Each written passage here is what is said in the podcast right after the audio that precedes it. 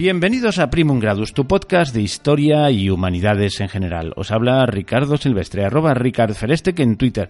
Os recuerdo que el Twitter específico del programa es arroba Primum Gradus.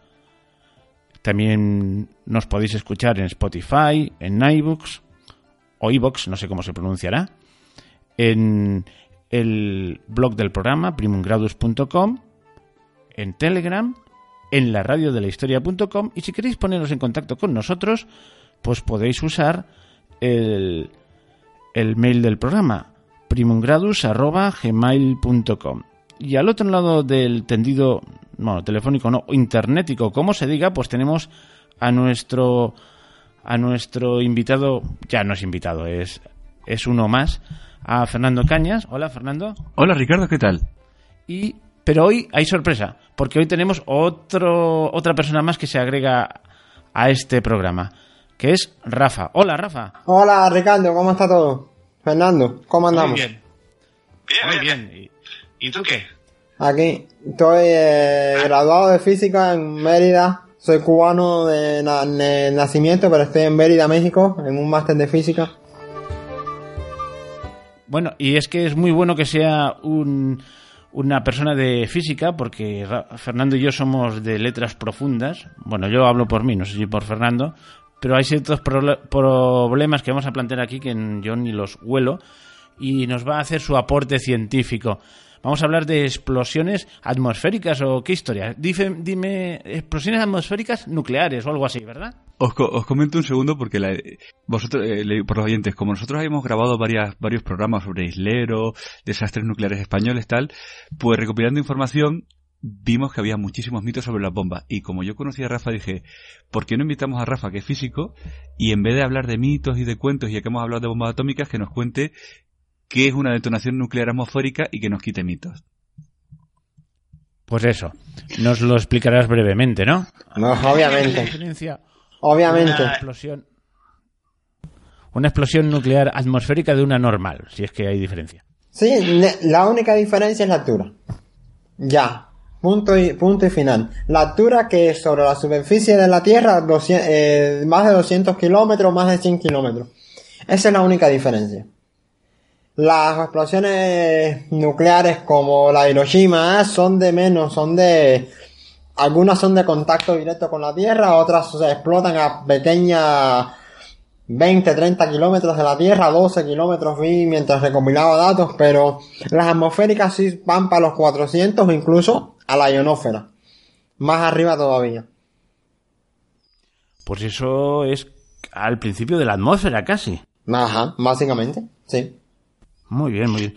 Bueno, ya antes había, en realidad este programa estaba pensado, mm, pues sobre todo lo había pensado Fernando, que le molan mucho estos temas, para relacionarlo con lo del Área 51, que allí había una reunión de frikis, mm, pero bueno, ha pasado ya. Pero parece ser que no había mucho tema ahí, ¿verdad, Fernando?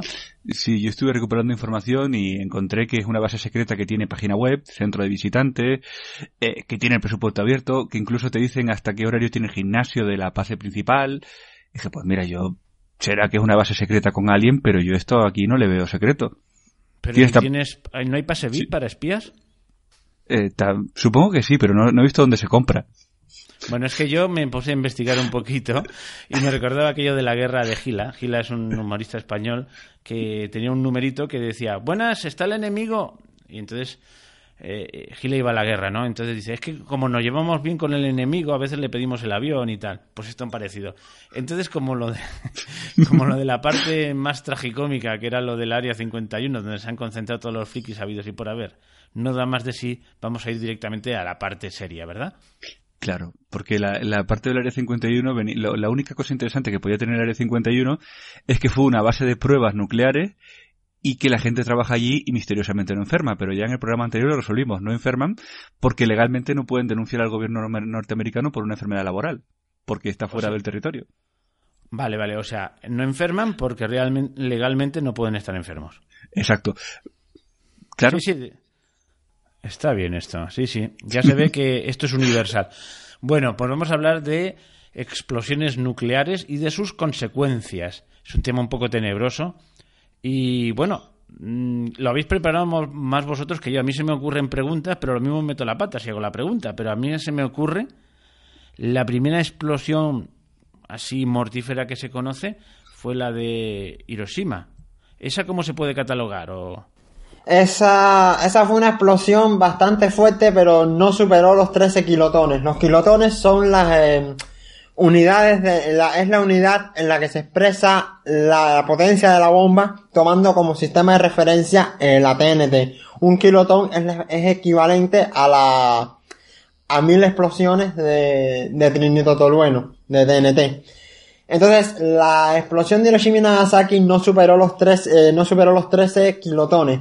Y eso es una explosión no tan fuerte como las que hoy se llega. Hoy en día se llega, por ejemplo, hasta los, hasta los megatones, que son mil veces superiores a los kilotones. Y esa no fue atmosférica. ¿o cómo? No, eso, eso, eso sí fue eh, superficial.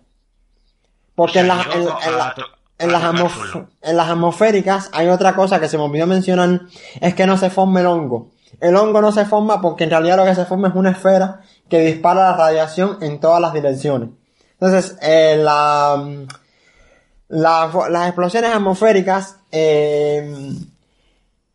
se- eh, sea, por ejemplo, en las superficiales se, se limita por la, por la Tierra, pero en las atmosféricas sí se eh, expande hacia arriba, hacia abajo, hacia todos lados, y como además está en un aire de menor densidad, que es la atmósfera, porque cuanto más alto sube, menor, eh, menos denso es el aire, más enrarecido es, por eso es que los alpinistas sienten el, sien- dicen, hablan del aire ese enrarecido porque están muy separadas las moléculas de oxígeno, o las moléculas del gas en sí, entonces, el, la radiación se tiende a atenuar, atenuar más eh, el flash, pero la radiación eh, neutrónica, la radiación gamma sí se expande mucho, sí se expande. Entonces, ¿qué es lo qué es lo que ocurre? Que eso daña muchos satélites y si hay un astronauta pobre que esté por ahí, también lo daña. Y tiene más o menos los mismos efectos de la eh, de la bomba nuclear que pueda ocurrir en Hiroshima y Nagasaki. Aumentados en dependencia de los megatones de la bomba. ¿Y a la Tierra afecta? A tierra, pues, a tierra no llega a afectar tanto. A, a tierra puede llegar a afectar, sí. Pero el, el- el efecto es más de largo plazo que de plazo inmediato. Porque las, las, mm, las reacciones ocurrientes en una bomba nuclear no, no, no suceden, eh, suceden de forma inmediata. Los tiempos que tengo aquí en datos son de nanosegundos. Nanosegundos es 10 a la menos 9 segundos. Eso es, para nosotros, eso es rápido. Un chasquido. Menos que un chasquido. Bueno, La radiación del sol que nosotros recibimos es de aproximadamente 180 joules en un, en un nanosegundo. 180 joules es una, uni- es una, es una unidad de energía que es la que nosotros recibimos eh, del sol después de todas las atenuaciones de, bueno, antes de todas las atenuaciones de la Tierra, por las atenuaciones que hace la Tierra, la capa de ozono y tal, no, eh, no, no supera esa fecha, esa cifra. Pero en la radiación que expande esa, esa bomba llega a los 1.8 por 10 a las 6 más menos eh, joules. Se deben dar cuenta de que eso es atroz para el ser humano. muy bien. Yo no sé si Fernando tiene alguna pregunta que hacer, que yo creo que lo tiene más preparado que yo.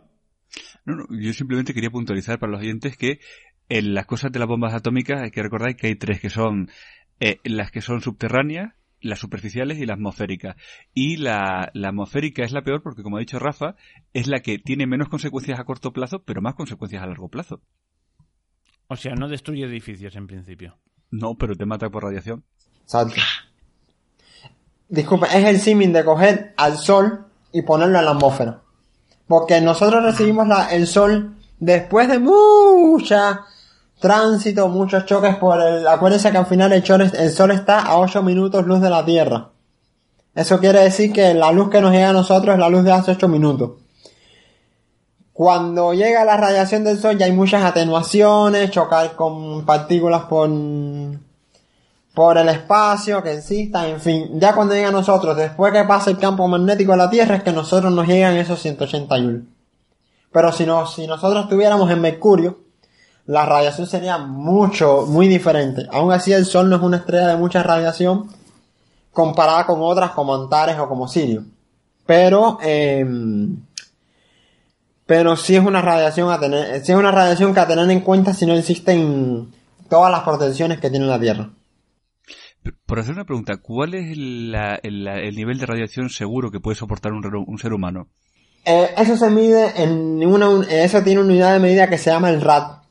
Y en la radiación natural que soporta el ser humano, eh, sumando el sol, sumando los rayos cósmicos, sumando la radiación que eh, refleje la Tierra, el planeta Tierra, es la décima parte de un RAD la que, la que puede eh, provocar una bomba nuclear es de millones de rad.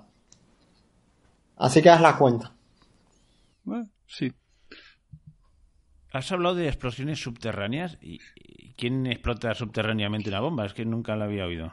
Ah, pues Corea del Norte. Lo que pasa es que cuando se hizo el tratado para no... Eh, hubo un tiempo en que se empezaron a hacer muchas de estas pruebas atmosféricas, ¿no? Y vieron que tenía unas consecuencias enormes. De hecho, había un grupo de una asociación norteamericana de mujeres que protestaba diciendo dejen de darle leche radiactiva a mis hijos. Entonces lo que hicieron fue pactar no hacer más detonaciones atmosféricas y pasarlas a hacerlas subterráneas. Pero eso seguro que tiene alguna consecuencia. Por debajo de la tierra corren, hay corrientes de agua. No sé, se me ocurre así, a bote pronto. A ver, el problema es que la, la gran energía... A ver, vamos a ponerlo de todo como un juego de villano.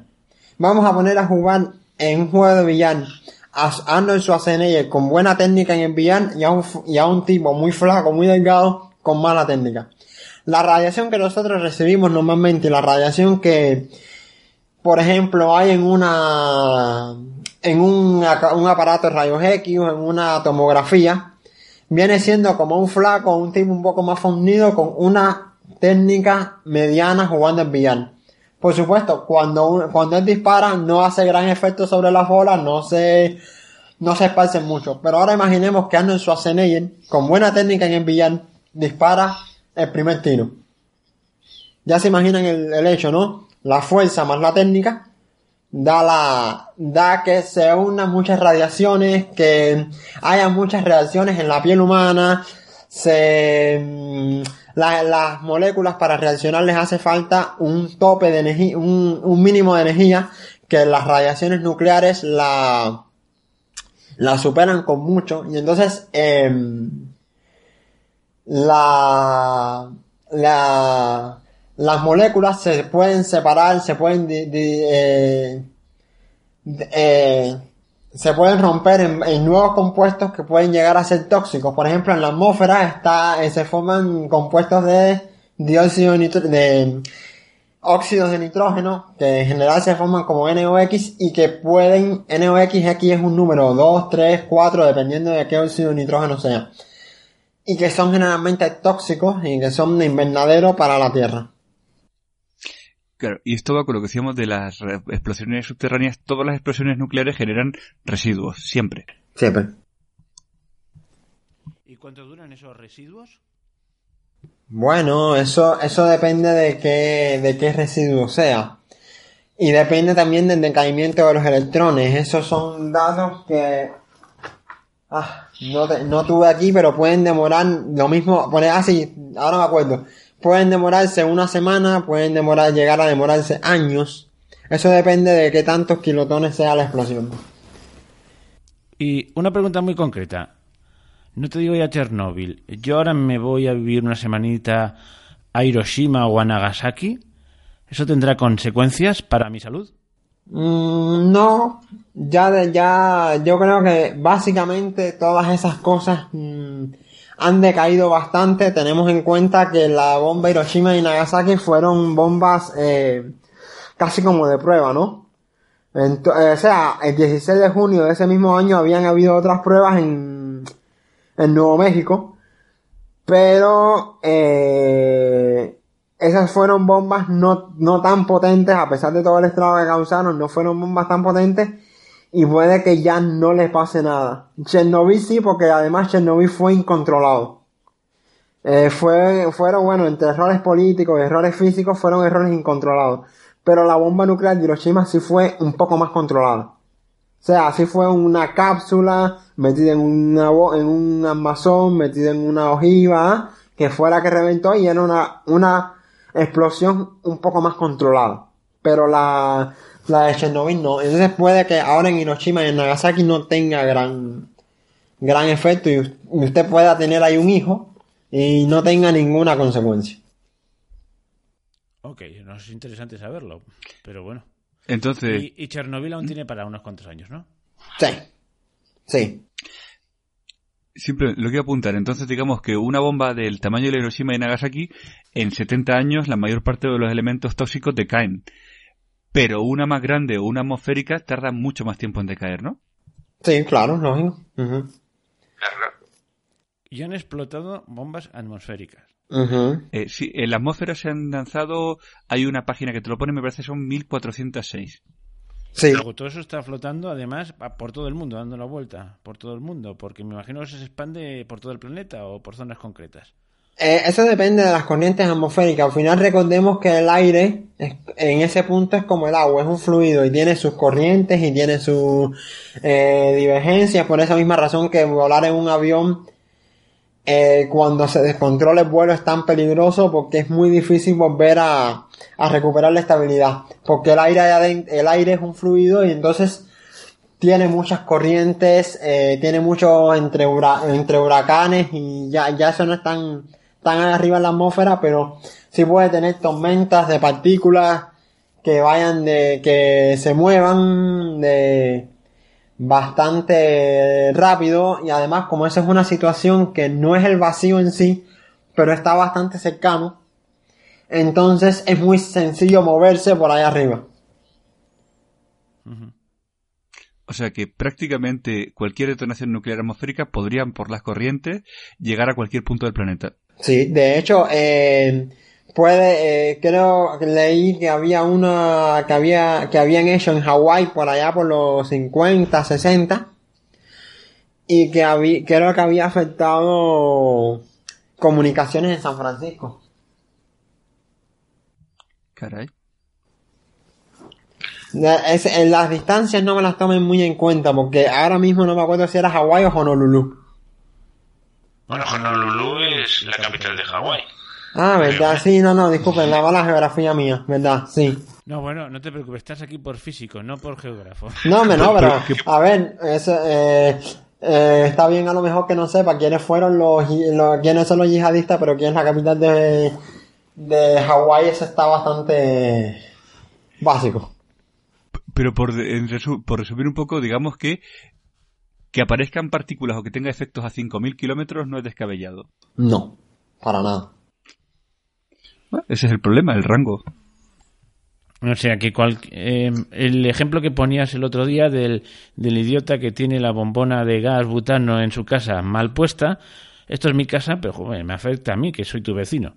Pues esto es igual, ¿no? O sea, que las insensateces que se pueden hacer con las plantas químicas o nucleares, yo que sé, en la India o en Pakistán, pues acaban afectándonos a todos aunque estemos a miles de kilómetros. Exacto. O si por ejemplo, hay una guerra, una guerra controlada entre India y Pakistán y lanzan 20 bombas atmosféricas para, porque tiene otro efecto que es el de pulso electromagnético. Exacto. Y si se lanzan esas bombas para eso, pues posiblemente nosotros aquí o alguien que esté en Japón acabaría teniendo efectos negativos. Que por cierto, el pulso electromagnético es muy interesante.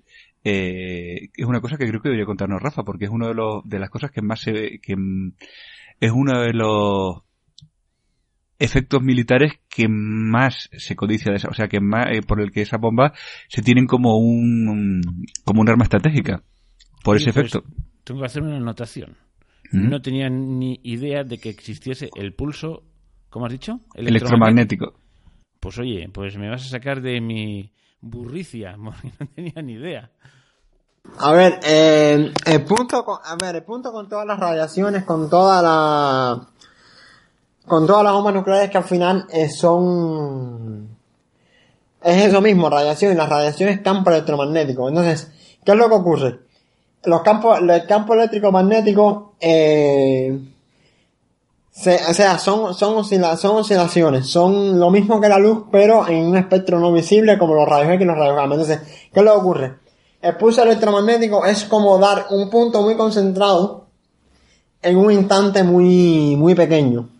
Es como cogerte con una aguja y hacer, con una aguja, pero de inyectar caballo. En el caso este, una aguja de inyectar caballo y como darte en el, en la piel. ¿Qué es lo que va a pasar? Que mucha que gran parte de tu sistema nervioso va a sentir eh, todo el dolor de esa área. Bueno, el pulso electromagnético es exactamente lo mismo.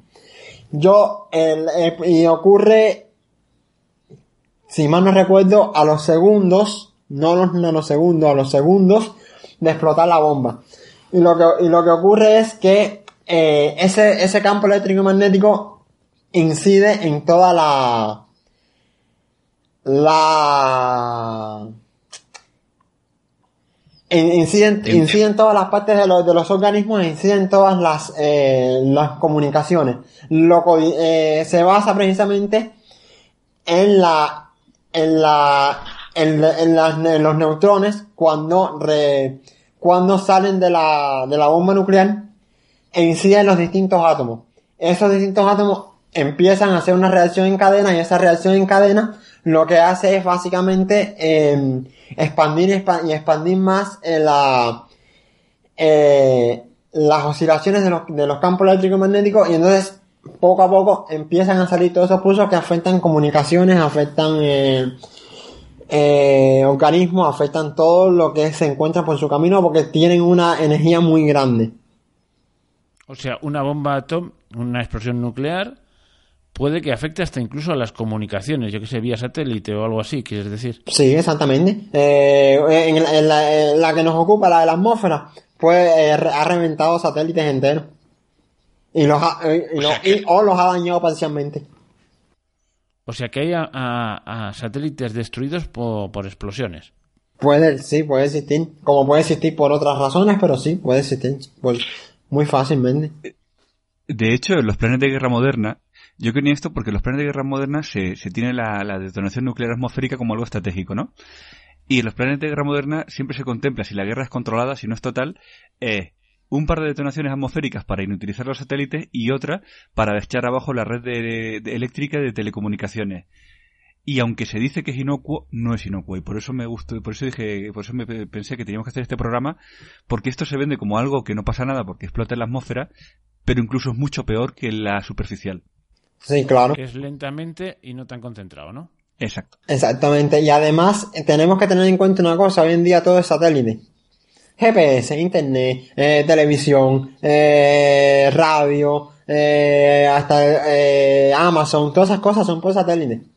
Entonces, es como romper la comunicación entera. Y todos sabemos lo que pasa si se rompe comunicación en una sociedad. Ujú. O sea, no hay comercio, no nos no podemos hablar, no se descubre nueva información, no se descubre nada porque se rompe todo el flujo, o menos eh, se, eh, se rompe, o sea, no se imposibilita, se dificulta mucho, tenemos que volver a la época, a épocas más antiguas donde la, donde la comunicación y, por ejemplo, Einstein no se enteró de que Loren ya había hecho transformaciones, por ejemplo. Teníamos que volver a esa época si eh, afecta mucho a las comunicaciones. O sea, sé que... mm, ¿Qué iba a decir yo? Que podíamos volver a la edad de piedra comunicativa por una bomba... Pero vamos, eh, A ver, no Eh, que- sola, pueden ser, tienen que ser varias, porque hay bastantes satélites alrededor. claro, pero esto es un peligro incluso para el que lance la bomba, porque se le puede volver en contra, porque no debe ser fácil controlar todo esto, ¿no? Esa explosión. No, claro que no. O sea, eh, eso, al final todo eso ocurre a nivel atómico. Y en el nivel atómico, incluso en el, por ejemplo, en el mismo LHC, que las cosas se controlan bastante con, con capacitores y, esa, y, esas, y esos artefactos, ya después se deja la, a la, a la buena de Dios, como se dice. O sea, uno, uno lanza el protón y lo, de- y lo deja que circule ahí alrededor, pero no controla más nada que eso. Por eso es que, por ejemplo, en el 2015, 2010, 14, no me acuerdo bien la fecha, eh, se descubrió que los neutrinos, entre comillas, viajaban más a la velocidad de la luz, porque si no calibras bien, si no tienes bien el artefacto, eh, eso es muy incontrolado. Bueno, aquí ocurre lo mismo, solo que a una escala mucho más grande. Porque aquí es tú hacer fisión en un átomo y ya cuando ocurre fisión en un átomo, eh, todo empieza a expandirse exponencialmente. La radiación, la bomba, el, eh, la- el, campo magnético, todo eso empieza a expandirse vaya, exponencialmente. Por esa misma razón es que es muy difícil de controlarlo. Tienes que tener un artefacto muy poderoso para poderlo controlar, que creo que todavía eso no existe. Al menos hasta donde yo tenga conocimiento. Punto importante, el LHC para los oyentes que no estén metidos en física es el colisionador, el colisionador de hadrones de Suiza. Ah, sí, exacto. A ese, ani- ese anillo tan enorme. Exacto. Exacto. Y lo que decía Rafa es lo que allí, incluso allí que el experimento es controlado, no es controlado. Pues imagínate en la atmósfera.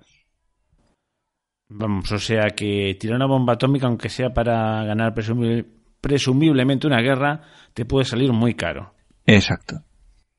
Pero por, te- por tocar el tema militar, y como sé que a nuestros oyentes les gusta la geopolítica, pongamos que cualquiera de los siete países que tienen bombas atómicas quisiera atacar España, o nueve. ¿Qué sirve un pulso electromagnético? Pues pensamos que es un jueves por la tarde, ¿no? Si tú, si detonáramos un pulso a la altura de Madrid, posiblemente, aparte de la radiación tal, el país quedaría incomunicado. Y eso, pues, por ejemplo, si alguien está preparando una invasión, si lanzas el pulso y empiezan las operaciones, podrías posiblemente dejar toda la defensa inoperativa. Pero, pero los siguientes, ¿y ellos cómo se comunican una vez están aquí dentro? Están en las mismas. No, porque- ciegas, pero tú también vas a ciegas. Después del, o sea, después del pulso, eh, lo que se estropea es la lo que está en la zona, pero si tú estás fuera del campo del pulso, luego sí puede entrar. Entonces dejas al enemigo ciego, pero tú tienes la capacidad operativa, si está fuera del rango. Claro. Vale, vale, vale. Al final de, al final todas las, al final las ondas electromagnéticas son eso mismo, ondas. Y las ondas tienen eh, frecuencias. Nosotros ahora mismo estamos bajo una frecuencia. Si alguien, si para que, para que ocurra la sintonía entre un oyente y nosotros, tiene que haber, un- tiene que ocurrir un fenómeno que se llama resonancia. Eso es como lo que pasó en el puente de San Francisco. Que tembló la Tierra, coincidió con el con la frecuencia del material del puente y se rompió. Es lo mismo. Eh, la, eh, la onda de radio de esta emisión está oscilando en el espacio. Un interlocutor la un interlocutor, un oyente la sintoniza en el en el internet, que es básicamente lo mismo que hace la wifi. Y em, Sí, cuando se unen las dos, cuando las dos sintonías nos están oyendo nosotros. Es lo mismo, si el pulso electromagnético está en una frecuencia que no estoy yo, entonces nosotros en la misma frecuencia nos podemos comunicar.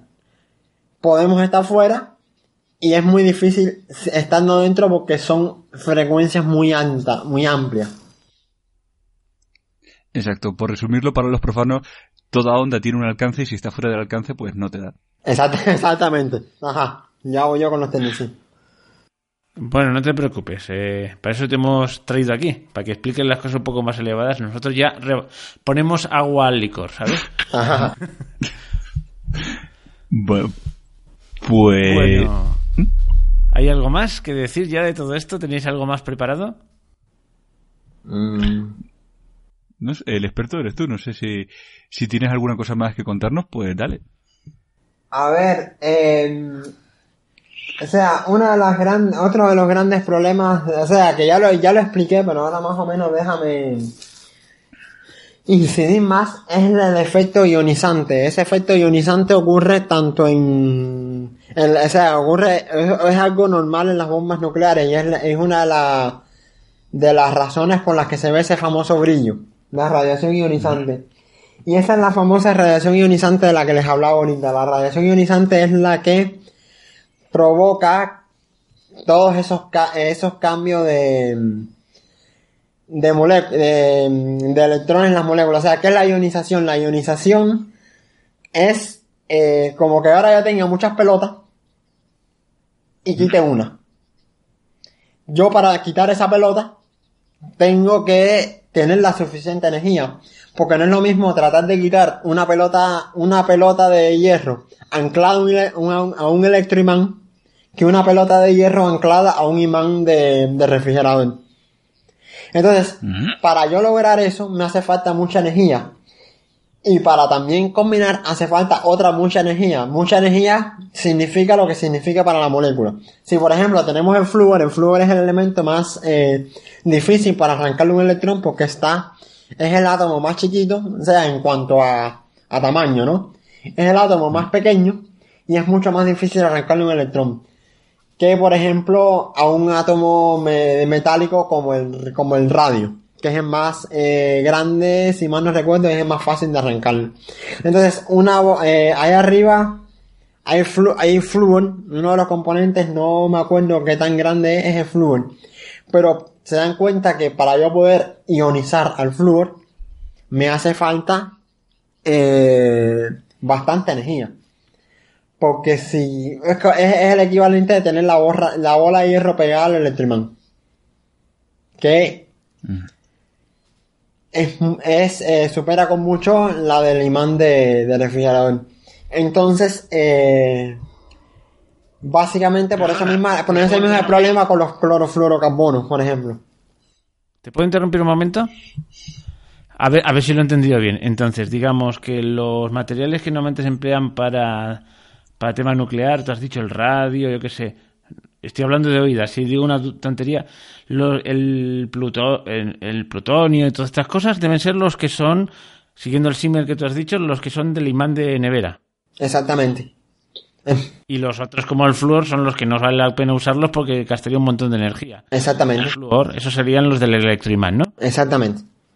Vale, vale, ya está. Era para ver si lo había entendido. Exactamente, sí, exactamente es eso mismo. Por eso, porque como tienen tantos eh, electrones en la envoltura, eh, un, un, ponemos imaginarnos ahora mismo un átomo como un bombón con, con relleno, con relleno de, de otra sustancia. El, el chocolate externo es el, es el, son los electrones.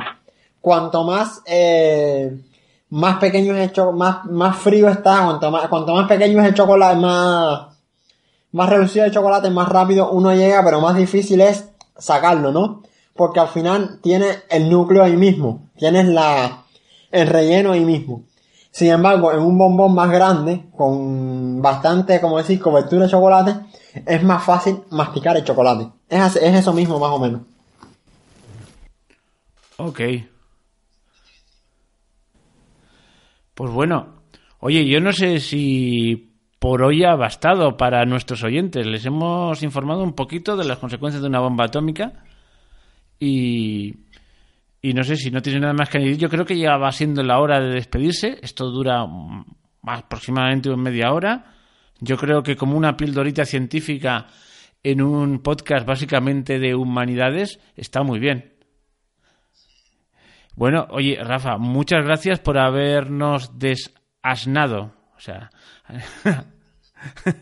y esperamos contribuir, eh, esperamos contar con tu contribución más adelante, porque hay temas en los que, mira, yo te voy a poner un ejemplo. Una vez hablé, hice una serie que la voy a alargar más sobre piques empresariales, y una vez me tocó de hablar con el pique que había entre Tesla y, Edison. Y me tocó explicar la corriente alterna y la corriente continua. Hice una explicación que, que bueno, me, me, me empapé de unos cuantos libros, digo, porque es que ahí es necesario hacer la explicación, y la hice de aquella manera, pues mira, me hubieses venido muy bien, hubieses dicho una explicación mucho más redonda. Por cierto, Supongo que conocerás a Tesla y toda la parafernalia que hay alrededor de él, y, y toda su, y toda su leyenda, ¿verdad? Sí, sí. Ay, bueno, eh, ¿qué os decía? Eh, yo creo que de, de lo de Tesla y de esto sale un programa de ciencia y cientificismo que podríamos verlo desde todo el punto de vista de las humanidades y de la y de las ciencias exactas, porque el otro día en una conversación con The Record con Rafa y contigo veo que la opinión y otra contigo igual, veo que la opinión de que hay una nueva religión con la ciencia, veo que está más extendida de lo que parece. Sí. sí, es que... Es que, es que de hecho, y ahora lo, lo voy a poner desde mi perspectiva de científico natural, pero un poco extraño. Porque les voy a hacer la confesión, en ciencias naturales se tiene mucho, en ciencias naturales, sobre todo en la física, se tiene mucho la que veo que la física es el non plus ultra de todas las ciencias. Después de la física, todas las ciencias quedan reducidas a simples puntos de la física. Entonces se ha creado mucha religión respecto a eso.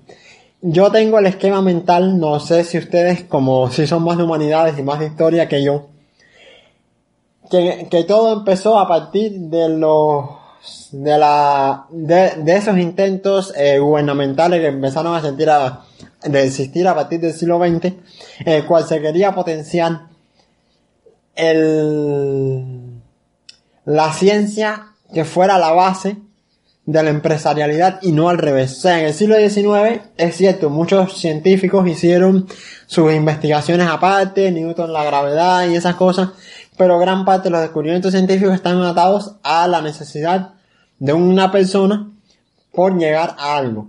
Sea, por, eh, no sé, Benz con el motor de combustión, si mal no recuerdo. Y entonces, a partir de ahí, empezaron a desarrollar los motores de combustión, como demonios se hace por una combustión este, interna, que no haga falta una máquina de vapor, y en fin. Pero ya a partir del siglo XX se hizo, se quiso hacer al revés. Se quiso empezar a hacer que los científicos fueran los que llevaran adelante el desarrollo. Sin tener en cuenta la habilidad, eh, la perspicacia de cada persona que no sea científica, pero que tenga ideas. Entonces, empezó a tomarse que el científico es el que todo lo sabe. Y un científico sin respuesta es un mal científico. Cuando la ciencia no tiene todas las respuestas hoy en día. Es no más que una forma de racionalizar lo que pasa en la naturaleza.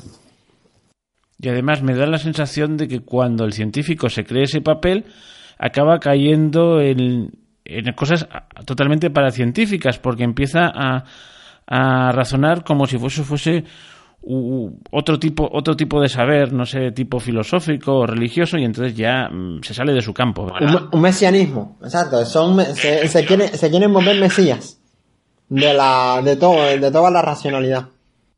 Oye, perdona, pues te voy a cortar porque ya va saliendo el próximo programa y no lo podemos improvisar, pero este quedamos emplazados para hacer un programa sobre este tema, ¿eh? Y solo digo una cosa. Solo digo una cosa para los oyentes para que vean que en una conversación off the record de, de esto salió un ejemplo muy bueno y para que vean de qué era el programa de algo que a mí me revienta mucho, que es eh, eh, un titular científico que leí de ocurre una explosión a nivel galáctico y ponen los científicos y cogen y publican ocurre un hecho astronómico imposible. Y yo me acuerdo que hablando con Rafael y con otro amigo digo, a ver, si ocurre un hecho imposible, lo que quiere, eh, si ocurre un hecho imposible que ha ocurrido, lo que quiere decir es que lo que no es imposible es el hecho, lo que está mal son tus conocimientos, tienes que cambiar tu base. Y bueno, y de eso vamos a hablar, de cómo un científico puede llegar a decir que es imposible que pase algo que ha pasado. Bueno, oye, nos despedimos ya, que, que ya ves que nos cuesta despedirnos. Eh, sí, Una, dos, sí. tres y decimos adiós. Adiós, Rafa. Adiós, mucho gusto y bueno, espero seguir colaborando. Me gusta mucho, he, vi- he visto que me gusta la colaboración. Pues genial. Adiós, adiós, Fernando. ¿Me das un segundo? Eh, solo Sí, decirle una cosa va. a la gente. Sé que Ya tal, se ve pero que no, no nos despedimos hoy, ¿eh? No, no, hoy sí, pero tal.